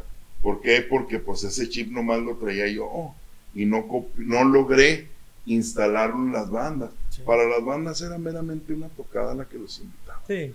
Para ellos era como que soy un rockstar y alábenme. Bueno, es que muchos tienen ese pensamiento, ¿no? No, fíjate que hasta eso no, fue una o dos bandas porque fueron muchas las que invité. Bueno, digo porque eh, yo he vivido, Para ellos fue una tocada más a la que los invitamos. yo, yo he visto muchas bandas que incluso siendo aquí locales y con poquitos seguidores, ya se sienten intocables y quieren Ah, que a las tocadas les pongas un ampli, quieren casi casi que les preste el, el pedal, el cable. Les pongas el, el todo para que ya nomás lleguen y suban y hagan su show. Y Pues, a mí me caga, Bonnie. O sea, porque te digo, a mí me ha pasado de que yo siempre que voy a tocar, llevo todo. ¿Por qué? Porque a mí no me gusta de que haya ampli. Porque llego y luego un pinche ampli bien culero. Prefiero llevar siempre el mío y ya saber cómo suena el mío a estar ahí batallando con el ampli Pero de X personas. eso- eso hay güeyes llama- hay güeyes incómodos que... Es que eso se llama ¿Quieren responsabilidad, amigo. Eso se llama responsabilidad. Tú eres responsable de lo que vas a hacer ahí. Por eso te interesa saber qué hay. Por eso te interesa saber cómo te vas a escuchar. Sí, claro. Hay raza que no le interesa. Hay raza que nomás dice, ¿vas a poner esto? Sí, voy, me subo y hago lo que puedo y me bajo y se acabó. Eso es a lo que te refieres. Y eso tú. lo aprendí con el tiempo, eh, porque antes sí era de que bien cómodo, pero pues también tiene que ver cómo te mueves. Por ejemplo, andaba en taxi, en camión, güey, pues. No, ¿Cómo yo, llegué- por ejemplo, con la banda que tenía, llegué a pagar. Mira, yo llegué de la casa donde ensayábamos, era casa de mi papá. Este, yo llegué a pagar agua, a pagar luz. Este, yo llegué a comprar instrumentos, llegué a comprar, a pagar taxis, a pagar lugares, a, a pagarles a ellos dos, tres cosas que no es por echarlo en cara, Hasta pero es, eh. es lo que a mí me costaba el hacerlo en ese momento. Porque en ese momento pude hacerlo. Ahorita no puedo. O sea, ni de loco se me ocurre andar haciendo algo como eso. Pero en ese momento lo hice. Pero Sí, porque la fibra del sueño estaba exactamente, viva. estaba viva en ese ¿Quieres más cheve? momento. Marigo? Sí, Ya que no tenemos sí. mesero. Oye, no tenemos mesero. Está muy buena la plática, amigo. Yo lo estoy escuchando y, y bien me dijo mi esposa, es que lo vas a conocer, tienes que conocerlo porque él sabe mucho y no, sí, la neta sí. Porque yo sí, yo sí sentía, yo te sentía, Bonnie, como, como esas personas que yo conocía que se creen así como que, no, yo sé, hombre, es- yo sé mucho y yo, y yo le decía a mi esposa, no, yo le voy a decir a Bonnie que yo sí creí que era creído y que... Pero Oye, ahorita que ya te escucho y escucho todas las vivencias que has pasado, Pues sí soy creído, me creo pero te ha toda la- costado. Sí, sí te lo toda- crees. Fíjate que el toda tiempo... la chinga que Te me lo crees, pero te ha costado bastante. Pero te Sí. lo crees en un aspecto de que lo has vivido y Sí, has sí. sangrado y, y te ha costado. de- yo creo la realidad. Ándale, Yo no creo las falacias. Exacto, ¿Sí me exacto, explico? Hay un principio de sabiduría que dice, no creas nada. Ve y compruébalo. Exacto. Entonces, cuando yo conocí ese precepto de sabiduría, me identifiqué plenamente con él, porque era, e- eso era lo que yo, por eso me aventé a esas aventuras de irme, a esas aventuras de, no, no, es que dicen que aquí hay chulinas, a ver, vamos a ver las chulinas, no, es que dicen que cuando tú haces esto, anda, y pues vamos a ver qué onda fueron, fue contradictorio. Donde menos me esperaba yo que fuera a encontrar cosas maravillosas, ahí estaban. Donde esperaba encontrar fuegos pirotécnicos, ¡nah, hombre, fuegos pirotécnicos más falsos que nada. ¿Sí me explico? Entonces, así ha sido la experiencia de vivir el- la vida, porque es, es el vivir la vida de un quehacer musical. Sí. ¿sí? Eh, nunca, o sea, bueno, en su momento eh, pensé dedicarme a vivir nada más de esto. Cuando, cuando teníamos este, pues unos Unos anillos, 20, ok. unos anillos de músico, tenía 20 años más o menos. Entonces, hasta dejé, dejé mi empleo y todo, y nos fuimos. pero ya si lo analizo, o sea, me he dedicado a vivir de esto, porque fíjate que ya entrando en cuestiones de tu medio de vida, pues mi empleo de docente, mi este negocito que emprendo a veces y lo que sale de la música, todo lo conjugas para, para vivir. Para vivir. Sí, porque claro. Finalmente yo tengo que tener pues lo que se requiere en mi casa, pero también tengo que tener este aparato, sí, ¿Por qué? Porque ese es mi quehacer. Y luego, de repente llega el punto en el que leí, estudié un método, leí un libro sobre la diversificación del músico, ¿verdad? De que si tú estás pensando que nada más con ser este, un super guitarrista, de Ya- ahí ya va- tienes todo. Ya tienes todo. Estás pero bien frito, ¿eh? Ese se llama Eddie Van Halen y nomás hay uno en el mundo. Se fregó, o sea, ¿sí? Tú tienes que vivir en un contexto de realidad y si puedes vivir como músico. Entonces yo no me di cuenta, pues que vivía de músico hasta que ya ahorita hago un alto y digo, a ver, bueno, y, y- y a ver, ¿con qué sí estoy contento de lo que hago? ¿Con qué no estoy contento?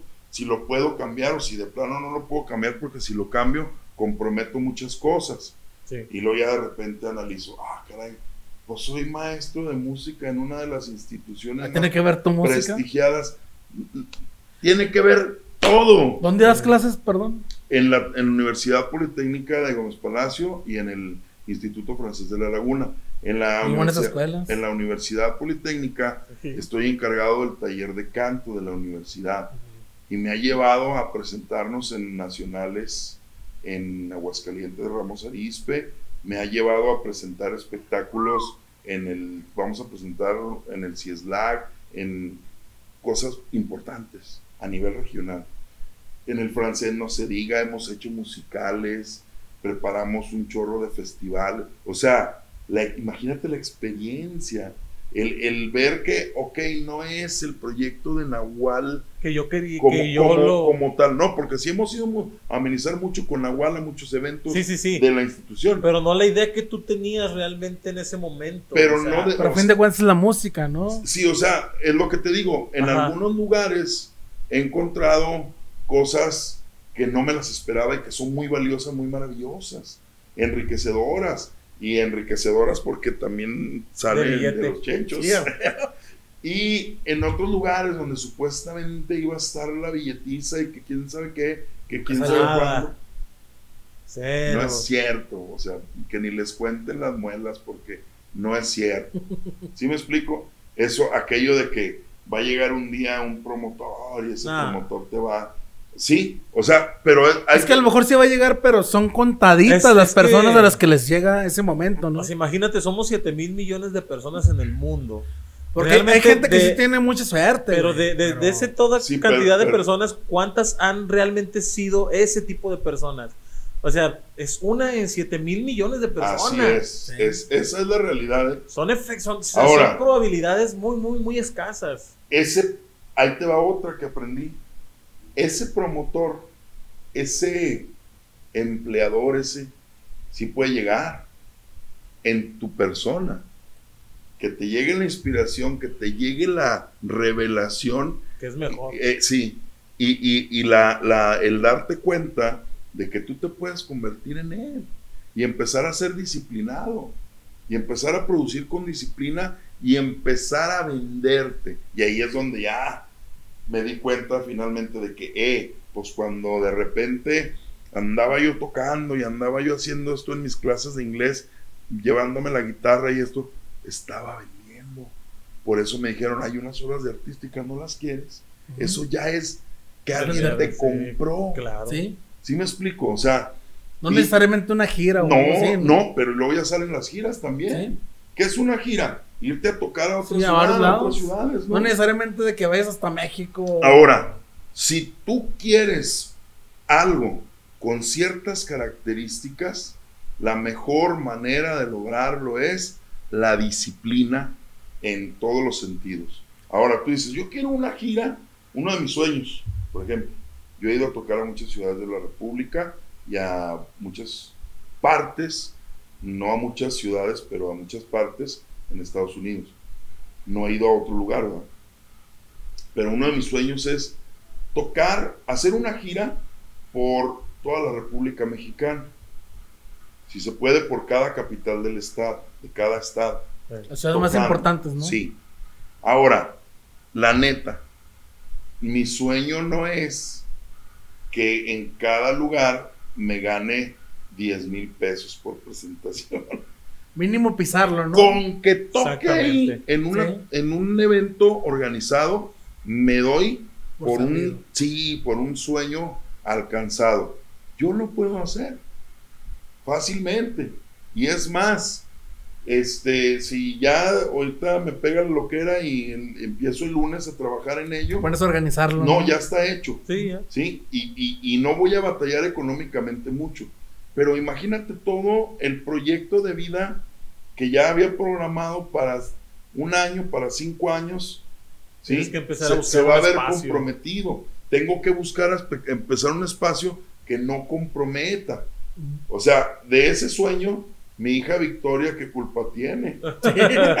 sí. ¿Sí me Que es, por ejemplo, lo que estamos viviendo nosotros Ahora, actualmente. Si yo después aprendí otra cosa, si yo me dedico a compaginar eso con obtener el, el colchón financiero necesario para realizarlo, Otra parte muy importante. junto, junto con el estar al pendiente de mi proyecto de vida, de mi proyecto de familia, de mi proyecto, eh, lo puedo realizar. Que necesito mucha disciplina, sí, que necesito verdaderamente creerlo. ¿Por qué? Porque te soy sincero, estorban ahí a lo mejor unos no sé cuántos miles de pesos en equipo que la neta ya debe de largarse de la casa.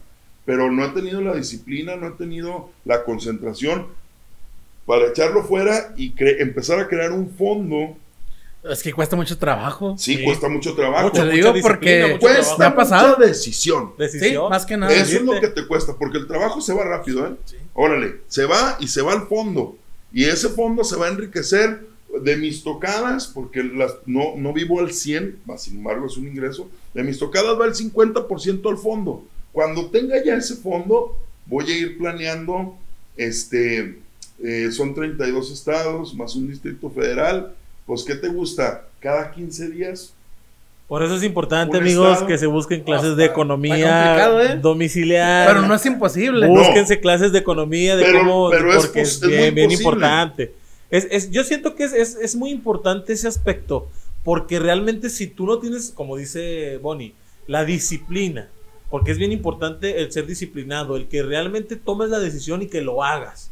De eso se trata de ser disciplinado, de que realmente yo he decidido el día de hoy guardar 10 pesos diarios para este proyecto, que realmente lo hagas. Eso Sí, es- es- y es que no llegue otro proyecto a hacerte suma. Exactamente. hacerte Es bien sumir. importante. Pero también el otro aspecto que hablamos ahorita de la educación, educarte para saber cómo hacerlo. Porque tienes que saber cómo hacerlo. Tú puedes decir, voy a ahorrar 10 pesos, sí, pero ¿cómo le voy a hacer? Ahí. Para conseguir esos 10 pesos que no tengo extras, para agregarlos a ese proyecto. Entonces, es, es saber educarse y aprender. Y actualmente yo pienso, no sé, a todos los que están en casa, que nos ven, los pocos o muchos que nos vean, o sea, es bien importante ahorita con, con la tecnología de los smartphones tienes el conocimiento y la educación para aprenderlo en dos, tres días. Si te pones a, a buscar, encuentras todo. Todo lo encuentras ahí. Entonces, simplemente es como dice él, es querer hacerlo. Sí. Querer hacerlo y ponerte a hacerlo. Yo creo que un ejemplo muy importante sí es Bonnie, hacerlo bien porque me acuerdo mucho que cuando yo estaba más chavo, yo los veía así como que, ay, yo, yo quisiera ser como ellos, la neta, Sí, porque me tocó verlos en que andaban en multimedios, en desvelados Sí. y la chingada. Yo los veía muy fuertes y decía, órale, qué chingón que esos vatos andan rifando y andan con roletas originales. Me acuerdo que tenían roletas originales. Sí tenemos Estaba muy padre toda esa época. Sí. Esa época, pues te digo, como que estaban más alineados los chakras de los elementos que andaban en, en- en esa época con nosotros y había apoyos padres, había amigos que nos apoyaban, por ejemplo, un amigo que era contador, Jehú Almanza, que en paz descanse, este, creía en nosotros y nos prestaba una vagoneta que tenía del año Y se Para- fueron a Monterrey. ¿o qué en esa nos fuimos a Monterrey y en esa nos fuimos a la Ciudad de México a participar en la batalla global de las bandas. Ah, eso- no me lo sabía. Oye, Ahí pero está que, la camioneta, ustedes pónganle la gasolina. fíjate, O sea, esos apoyos. Eso está, eso ¿eh? está, que sí. ya no existe. Déjame te digo porque, bueno, es muy raro que, que te toque un buen amigo como No, esos. pues ya no existe. ya no existen, la verdad, la verdad, este, porque actualmente si tú quieres hacer algo como lo que hicieron ellos, ¿y yo qué voy a ganar? Yo tengo una camioneta, sí, pero yo te tengo que cobrar renta por la camioneta. tiene Y yo que- voy a ir de representante. Tiene que ver mucho el carisma, güey. Por ejemplo, Bonnie, güey, pues yo desde que lo conozco, pues siempre ha sido una persona muy, muy sincera, güey, de que te habla así, sin tapujos. A lo mejor también tiene mucho que ver eso, ¿no? De que les han soltado la camioneta. No, no, pues bueno, el, el- el- el- el amigo Jehú era una persona muy, muy altruista, muy, muy buena onda y, y teníamos una amistad bastante, bastante cercana. Entonces, este, él quería que hiciéramos un proyecto más elaborado para apoyarlo, para ver la manera de, de- de que nosotros despegáramos. Pero es lo que te digo, pues traía uno la mente en, en otras La cosas. visión, sí, claro. Él, él quería que nos estruyéramos financieramente, que nos constituyéramos como empresa, que accionáramos y uno andaba acá en el, es que yo quiero ser como Guns N' Roses, y que- ¿sí me Sí, explico? sí, o sea, andabas, es que debo participar, es que debo... No es hasta que llevas a cabo ciertos procesos en el caminar que te das cuenta de que y el consejo que me daba aquel vato Si era estaba- cierto sí de era la, cierto. de la empresa. ¿Sí? Sí, o sea, constituirse como una empresa. Pero también los demás andaban, por ejemplo, uno andaba porque la neta le llovían chavas de montón. Es lo que te iba a decir, la barrita. La- uno andaba por eso. Sí. El otro andaba porque estaba chido, andaba tocando en un nivel suave y era muy buen músico. Y mi carnal, pues, entre que sí quería profesional, pero se divagaba y esto. Y yo, pues, entre que había que llevar cosas y que había que eh, ir buscando esto, pero por acá, y luego, pero todo para qué, y no, no le daba un, un sentido organizacional. Si eran muy buenos tiempos, se nos dieron muy buenas oportunidades, este, mucho aprendizaje, ahora ya lo puedo capitalizar. Y pues yo creo que lo estamos haciendo, nomás que pues también ya nos vimos también en un ritmo en el que este, pasa lo de la inseguridad, retomamos, ahora hay trabajo entreteniendo gente pues en los bares tocando covers, un poco como lo hacíamos, pero como, como luego pasa, ¿no? Es tan fácil publicar un disco, Sí. publicar un y grabarlo y hacerlo, que como ya lo ves tan fácil, ya no te da tanto este, emoción el querer hacerlo. Eso te lo digo en el, eh, por ejemplo, en la alineación que tenemos ahorita en agua. Y fíjate que sí es cierto, ¿eh? Por ejemplo, nosotros ahorita que nos ves aquí sentados, sacamos un EP de- del soundtrack de- del podcast. Ujú. Y sí, o sea, como dices, es muy fácil hacerlo y no es como antes. No, no es No, como ya antes. no. Cual- la, la neta cualquiera lo puede hacer. Lo hicimos así de volada y pues, ahí está un EP. Nosotros canciones. hicimos, fíjate, grabamos ya el primer, a que también ya acaba de fallecer, eh, fallecer hace poco, Tutis Nájera, Alfredo Ah, Nájera. Alfredo Nájera, mis condolencias para grabamos. el Gillo, que Sí, es su tío, ¿no? grabamos Tío nuestro primer eh, disco ahí con Alfredo, en su estudio, el de Entre tus manos. Ese disco soltó la lana eh, Rogelio González, el dueño del Fueros, que le mando un saludo, y Gabriel González, su hermano, Sí. fueron los que armaron la producción y el tiraje de los CDs, porque eh, Tutis nos daba los cassettes. Oye, el Totis era bien chido, sí, ¿eh? bien chido. Me acuerdo que era bien alburero. De hecho, yo lo- Sí. él lo tenía en el Facebook siempre. Me lo estaba albureando. Sí. Entonces, ahí grabamos. Nuestro primer disco, se llama Entre tus manos. Ese no lo he subido a, a- a Spotify porque la verdad se me hace así bien ah, como que penilla ajena. Sí, La de no- pues un poco, ¿no? tú súbelo. Voy a, voy a ver qué onda. Ya tengo todos los derechos, todas las canciones, todas nuestras canciones. ¿No viene la canción esta, la de... Estás- No Sí. sé cómo se llama. No No, me acuerdo nada. de la tonada, pero Esas dos sí están, las tengo en Spotify. Ah, ¿sí las tienes Sí, no tengo nada y la de Sangre Nueva, una que Sí. compuse después cuando le abrimos a Caifanes. Eh, ¿Eso de Caifanes fue aquí en Torreón? en Gómez, ¿Gómez? el 2015, Órale. Chanate, Santo Remedio. Ah, chaval. sí, yo los vi. Ya desaparecieron los, los chanates. Me ¿no? acuerdo, ay, pero qué experiencia tengo esa pinche noche. No, estuvo feo. Para, bueno, para mí fue, estuvo feo. Para Bonnie estuvo muy bien. Para muy Bonnie chido. les- ¿Pudiste, no, conocer a Saúl? Ya a- lo conocía. Markovich. Cuando vinieron, Estuvo- Markovich no vino, No, ya no anda Marco. ya no andaba. Por eso decía yo, que, ah, está bien bonito este pedo. No, yo me acordaba, ay, ¿cómo le vas a cortar? Me acordaba de esa noche porque los promotores que andaban haciendo la promoción de ese evento anduvieron buscando muchas bandas para tocar. O sea, pero muchas bandas, exagerado. Scar Wars, Ah, Confetti. Fueron como 20 bandas, 10 y tantas Pero bandas no, para no tocar. fueron los promotores, fue uno de los organizadores que pusieron un escenario ya a la entrada. Exactamente. Se bañaron. Ese Gachote. fue el régulo. Gachote. Y nos, ¿Quién met- fue él? Fue el régulo, hizo eso. y nos dijeron, no, van a tocar antes que ellos y que esto y que el otro. Pero en la entrada. Y nosotros... No, gachote ya. Gachote, vato. Y luego nosotros, nosotros ahí paradillos viendo las otras bandas en el escenario chidote. Y yo así como que, ah, pues qué chido.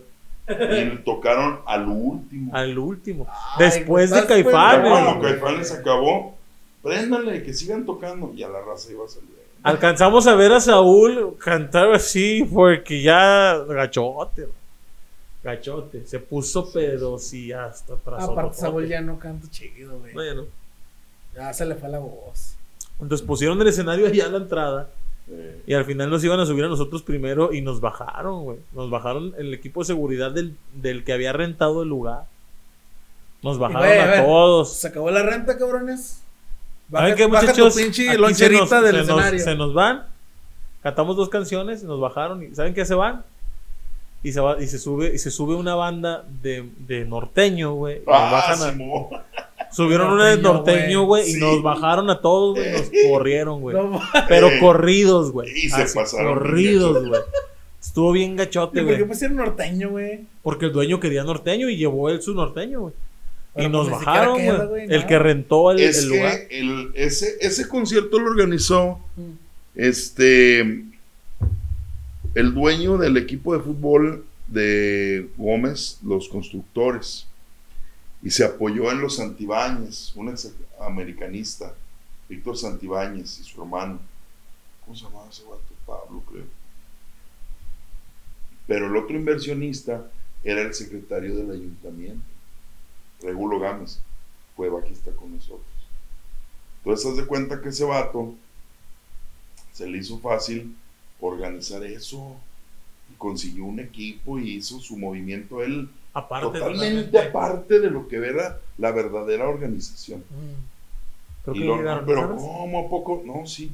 Y lo, pero nosotros directamente nos estaba este, dando las indicaciones el, el management de, de Caifanes. De hecho, desde que se nos propuso la tocada, este, tuve que mandar a México por correo electrónico la semblanza del grupo, todo el rollo. Que fue lo que sí. hicimos con Fernando Sujo. Ahora que vino Fernando Sujo con nosotros, fue lo que tuvimos que hacer. Ey, Tenemos que mandar semblanza y todo lo que hacemos nosotros. Pero realmente en ese evento yo cuando lo vi me quedé así como que... Sí, entonces Sí, no, eso se lo aventaron así de vampirazote y hasta comentaron, anduvieron comentando, este, pues que, que sí era cierto, porque estaba muy fake. Y al último nos dimos cuenta de que sí era cierto, que estaba ahí el escenario. Pero haz de cuenta, todo lo de Caifanes, así bien centrado, todo bien. Sí. Y el escenario así allá a la entrada en un rincón. Así. A un lado de las bicharadas, pero más al fondo, donde no se vean para que no les de espanten. Hecho, ¿eh? de hecho, estaba el escenario principal de Caifanes, todo bien armado. De este lado estaban los food trucks. Y luego ya estaba el escenario. íbamos a tocar Digo, para que no estorbe la comida ni la cheve. Sí, sí, vato. Más para allá. De veras, güey, de veras estuvo así bien raro el evento. Nosotros fuimos porque al fin y al cabo, este, al fin y al cabo nos invitaron, pues era el espacio, era el lugar para estar ahí. Pero no, ya cuando estabas en el lugar y llegar, porque llegamos a tiempo todos, güey. Es más, yo llegué cargando mi bocina, güey, para que la pudieran microfonear ¿Tú con quién fuiste? ¿Con Punto? con Scar Wars. ¿Con Scar Wars? Al que invitaron en esa ocasión fue a Chubac. O la neta que hagan, la neta está mal que hagan todo eso, güey, porque lo hacen ver. Sí, no, no, súper mal, pero la verdad es que me llama mucho la atención porque fue una cosa que yo viví, güey, la neta. pues no, no. Oye, Bonnie, este, en, en toda la carrera de Nahual, ¿cuántos discos hay? O... Porque según yo son más como que más contados, ¿no? Sí, mira, es el de Entre tus manos que grabamos ahí con el Tuti Nájera. Después grabamos uno que se llamó Donde el sol no lastima.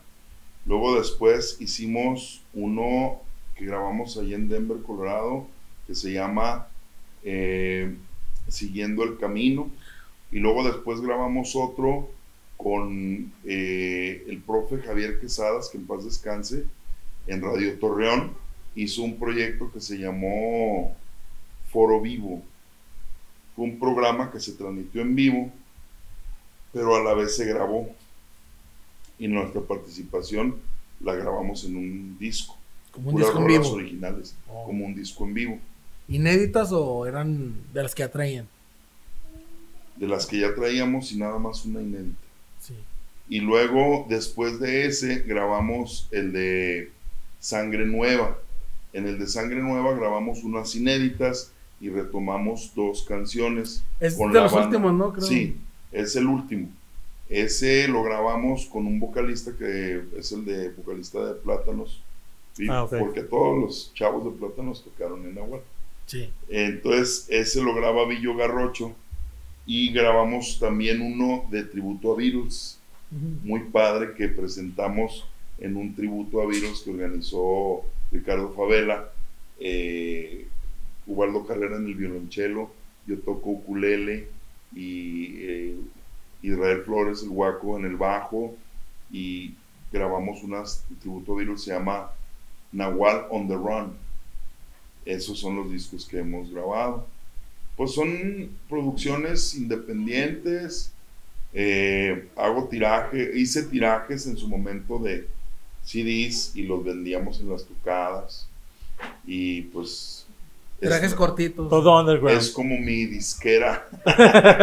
Fíjate que yo también llegué a hacer sí, dos tirajes de dos bandas diferentes, pero Sí. chiquitos, de que 50. Ándale, 100, así un poco. Ah. y, Y el que alcanzó, alcanzó. y, y este. Les hubieras y ahí puesto número. Los distribuíamos y muchos los tengo, unas tracks los tengo en un SoundCloud, otros en YouTube y otros dos tracks en Spotify. Y pues está la, la quisquilla de grabar un nuevo disco inédito totalmente con la alineación actual de Nahuatl. Estará chido, ¿eh? ¿Y qué tal va ese proyecto?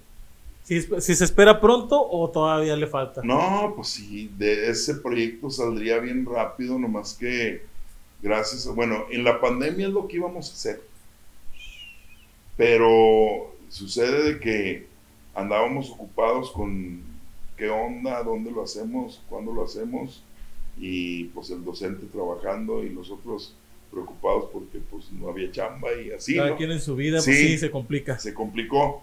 Y ahora, cuando ya se retoma la actividad que se suspendió en la pandemia, pues resulta que hay tiempo. hay mucho jale.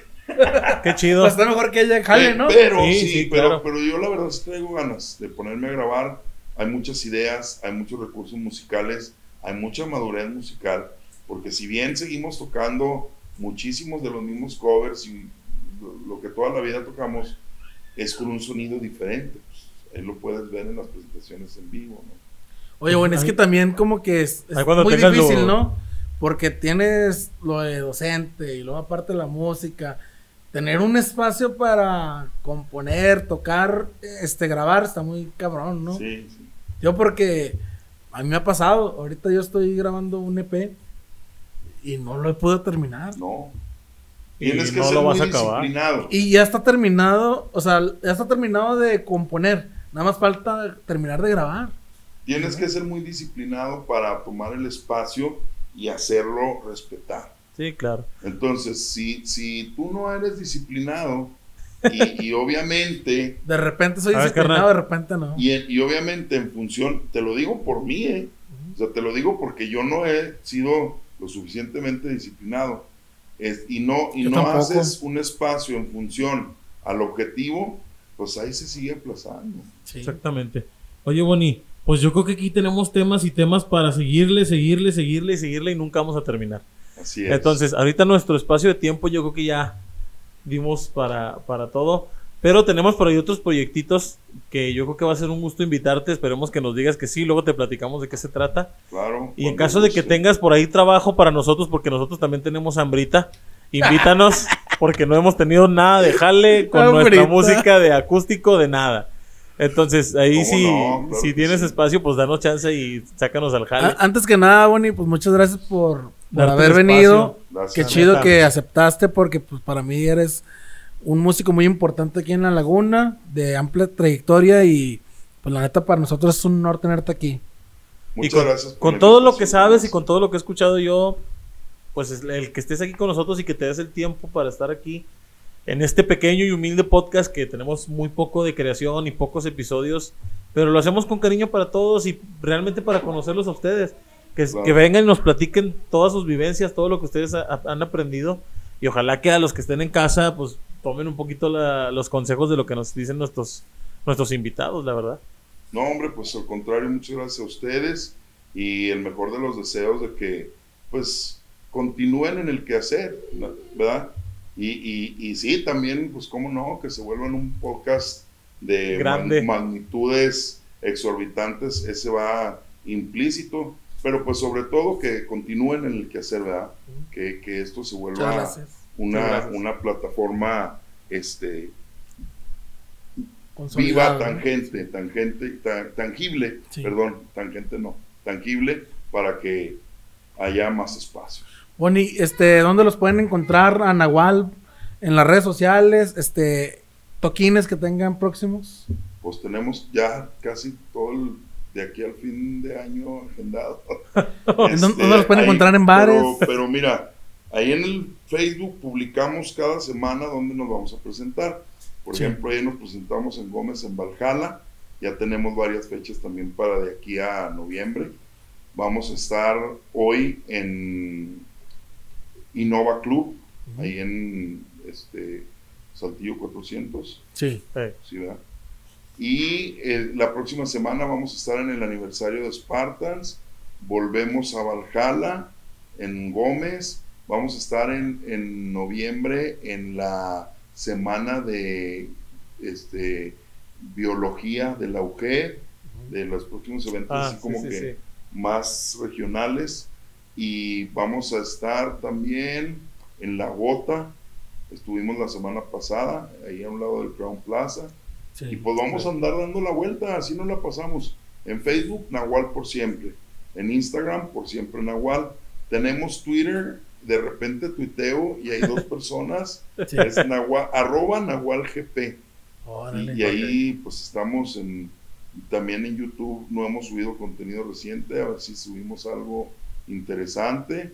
Y pues en Spotify tenemos dos cancioncitas, agréguenlas a su playlist. Ok. Nahual por siempre, venimos ahí en, en Spotify. Muy bien. Bueno, pues para toda la gente que quiera seguir a Nahual, conocer más de ellos, ver videos, Ahí van a estar sus ahí redes están sociales. un chorro de lados. Desde que le ponen el google Nahual por siempre, hay muchos lados. Para que chequen toda la música de ellos, que la verdad está muy chingona y verlos en vivo, la neta, es un agasajo, ¿eh? No, pues, pues, muchas gracias. gracias a ti, Moni, y pues muchas gracias a toda la gente que nos, estuvo viendo hasta este, mo- este minuto. Y pues nos vemos en el próximo Ya episodio. andamos ya. Dame otra. Gracias, Moni. Nos vemos. Música.